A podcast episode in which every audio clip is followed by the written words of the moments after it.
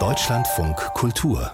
Rang 1 Wer ins Gefängnis muss, der oder die verliert nicht nur seine oder ihre Freiheit, sondern wird auch Teil eines Systems, das nach ganz anderen Regeln funktioniert als die Welt draußen. Es gibt andere Kleidung, andere Tagesabläufe, andere Lebensinhalte. Der Knast bedeutet eben nicht nur Strafe, sondern auch radikale Veränderung für die Inhaftierten, in jedem Fall äußerlich, manchmal auch innerlich. Knast heißt auch eine neue Inszenierung am Theaterhaus Jena in Zusammenarbeit mit der JVA Hohenleuben, die kommende Woche Premiere hat. Und erdacht haben sie die Dramaturgin Hanna Baumann und der Regisseur und Schauspieler Leon Pfannenmüller. Hallo. Hallo. Hallo. Theater und Gefängnis, das hat eine Beziehung, die schon ziemlich lang ist, also zumindest in die eine Richtung, nämlich in Form des Gefangenentheaters natürlich. Die andere Richtung, also, dass sich ein Theater für das Gefängnis interessiert, kommt glaube ich, vergleichsweise nicht so oft vor. Wie sind Sie denn zu diesem Projekt gekommen? Also mich begleitet das Thema eigentlich seit meinem Studium. Ich hatte da eine Szene aus dem Stück von Jean Genet unter Aufsicht und äh, im Zusammenhang damit hatte ich dann das Gefängnis in Stuttgart besucht, Stammheim. Das war sozusagen mein erster Kontakt und auch wie so ein erster Realitätscheck.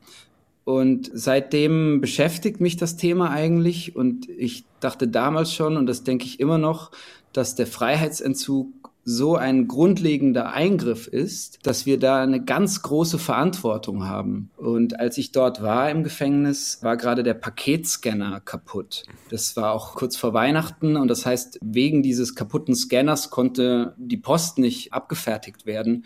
Und da dachte ich, das ist jetzt nur ein kleines Beispiel, aber vielleicht symptomatisch für vieles. Da dachte ich, das darf nie passieren. Wenn der Austausch von drinnen und draußen so eingeschränkt ist, dann ist das eben keine Bagatelle, sondern dann ist Post oder in dem Fall das Weihnachtspaket eben etwas sehr, sehr Zentrales und Wichtiges. Und da zeigt sich dann eben, finde ich für mich, dass wir da einfach aufpassen müssen, dass dass das wenigstens funktioniert.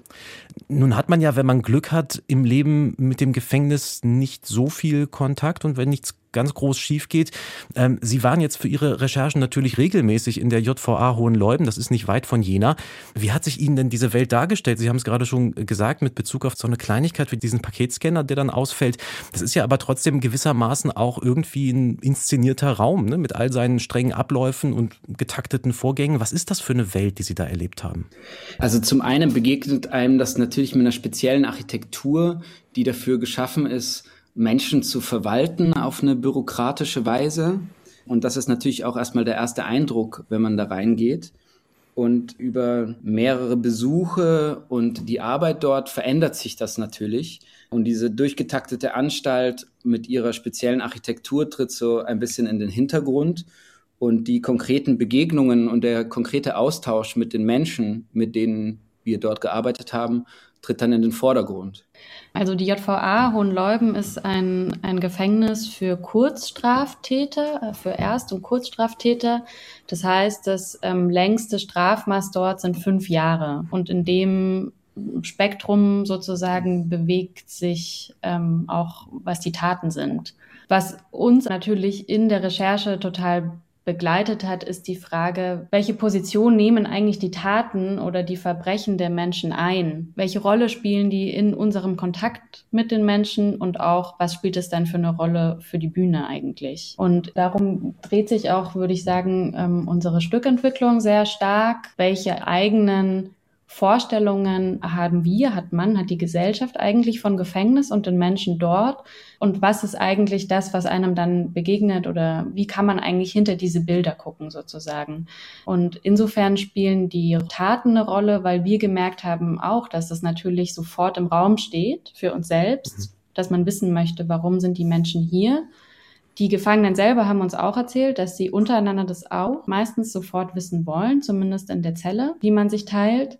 Aber für unser Projekt selbst und für die Begegnung haben wir versucht, darüber natürlich hinauszugehen, weil eigentlich sozusagen, wenn man über Gefängnis nachdenkt, eine große Frage ist, sieht man jemanden nur als Täter, in Anführungsstrichen, oder sieht man ihn sozusagen als Menschen, der eine Tat begangen hat und gesteht damit diesen Menschen auch zu, sich verändern zu können nach dieser Tat. Und dabei geht es natürlich dann aber um ganz unterschiedliche Taten von Drogenbesitz, Drogen, Dealen, Betrug über auch schwere Körperverletzung und ähm, sexuelle Straftaten.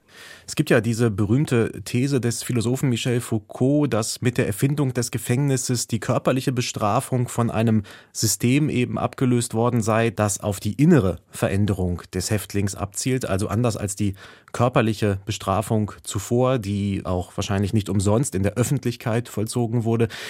Das ist ja etwas, was man heute vielleicht auch mit dem Gedanken von Resozialisierung in Verbindung bringen würde. Wie haben Sie dieses Ineinandergreifen von Strafe und Resozialisierung, diese innere Veränderung erlebt? Haben Sie Menschen erlebt, die durch das Gefängnis verändert worden sind? Tatsächlich ist es so, dass dieses Thema Resozialisierung ist sozusagen der Knackpunkt in diesem ganzen Thema Gefängnis, weil sich daran festmacht, welche Erwartungen haben wir an Gefängnis und auch an Täter und darin sich sozusagen die ganzen Widersprüche auch spiegeln von einerseits, ja, soll es sozusagen wehtun und irgendwo eine Strafe geben, andererseits soll sich der Mensch bessern. Dieses Spannungsverhältnis wird, würde ich mal sagen, sowohl von Menschen, die im Gefängnis arbeiten, als auch von Menschen, die im Gefängnis sitzen, von allen möglichen Seiten in Frage gestellt. Da gibt es sicher auch Dinge, die funktionieren, aber das ist was, wo wir viel drüber gesprochen haben, wo sich natürlich auch die Frage aufhängt, was ist eigentlich Strafe und Schuld? Mhm. Und in diesem Thema auch äh, eigentlich die Verbindung ist zur gesellschaftlichen Relevanz, insofern, dass dabei ganz oft außer Acht gelassen hat, welche Verantwortung die Gesellschaft eigentlich hat, sowohl bevor jemand straffällig wird, als auch nach der Haftentlassung, wie geht man mit den Menschen um? Und also die Menschen haben zum Beispiel im Zuge ihrer Haft Kontakterbrüche erlebt oder das ist was, was für viele ein großes Thema ist. Bei einigen gibt es natürlich auch einen Wohnungsverlust, manche werden auch gepfändet. Das heißt, es gibt schon viel, was man danach wieder aufbauen muss. Und dann eben auch, wie kann man sich dann noch durch die Gesellschaft bewegen? Also es wurde uns schon auch erzählt, ja, wer gibt sozusagen einem ehemaligen Gefangenen schon eine Wohnung? Wenn ich dann damit Fesseln zur Wohnungsbesichtigung komme. Jetzt sind Sie da als, als Theaterprofis in diese JVA gekommen, eben in der Absicht auch daraus Theater zu machen. Der Abend selbst hat jetzt eine sehr interessante Setzung als Spielsituation eigentlich, nämlich äh, die Profis vom Theater spielen die Theatergruppe der JVA und die echte JVA-Theatergruppe coacht sozusagen die Profis. Da stellt sich natürlich immer auch ein bisschen die Frage, warum lässt man die Theatergruppe aus der JVA nicht einfach sich selber spielen, wenn man schon eine Inszenierung macht, die auch in einer JVA gezeigt werden soll? Also es geht auch um diesen blinden Fleck Gefängnis und es geht sozusagen auch um die Abwesenheit von Gefangenen, die wir vermittelt auf die Bühne bringen. Und für uns ist es so, dass wir auch ganz großes Potenzial darin sehen, dass wir dahin gehen, uns sozusagen mit denen unterhalten und die spielen und da bleibt positiv gesehen immer eine Lücke.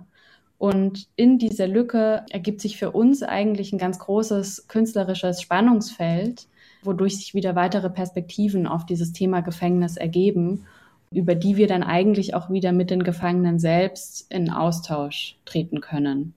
Also was für uns der Zugang in dieser konkreten Setzung ist, ist, dass das Theaterspielen sozusagen die gemeinsame Schnittmenge ist, wie so der kleinste gemeinsame Nenner. Das definiert natürlich auch den ganz konkreten Ausschnitt von diesem Komplex Gefängnis, über den wir eigentlich jetzt da Zugang oder Austausch hergestellt haben. Und wir nehmen natürlich in unserem Stück auch Bezug auf die Arbeit der Theatergruppe, die ja auch, denke ich, als mindestens zweifach zu verstehen ist. Zum einen geht es, da haben die natürlich auch einen Output, die führen Stücke auf. Und zum anderen geht es da ja auch um die kreativtherapeutische Arbeit, hm. die damit geleistet wird. Also auf das nehmen wir Bezug. Gleichzeitig steht aber auch die Theatergruppe im Kern eigentlich unseres Stücks, wie sie über sich selber und über den Themenkomplex Gefängnis nachdenkt. Und insofern spielen wir die Theatergruppe, die sich selber spielt, aber wir spielen auch uns selber was beim Theater irgendwie ja auch immer dazu gehört. Knast, ein Theaterabend über das Systemgefängnis. Gesprochen habe ich darüber mit Leon Pfannenmüller und Hanna Baumann vom Theaterhaus Jena. Dort hat Knast Premiere am kommenden Freitag, das ist der 3. März.